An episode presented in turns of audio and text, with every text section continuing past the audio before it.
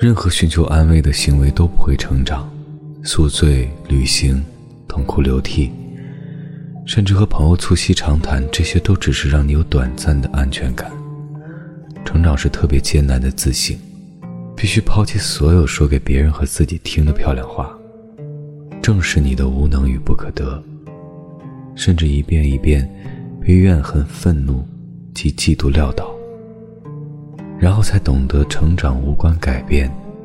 只是学会选择你能承受的。别说这经历的太苦，那是你看世界的路。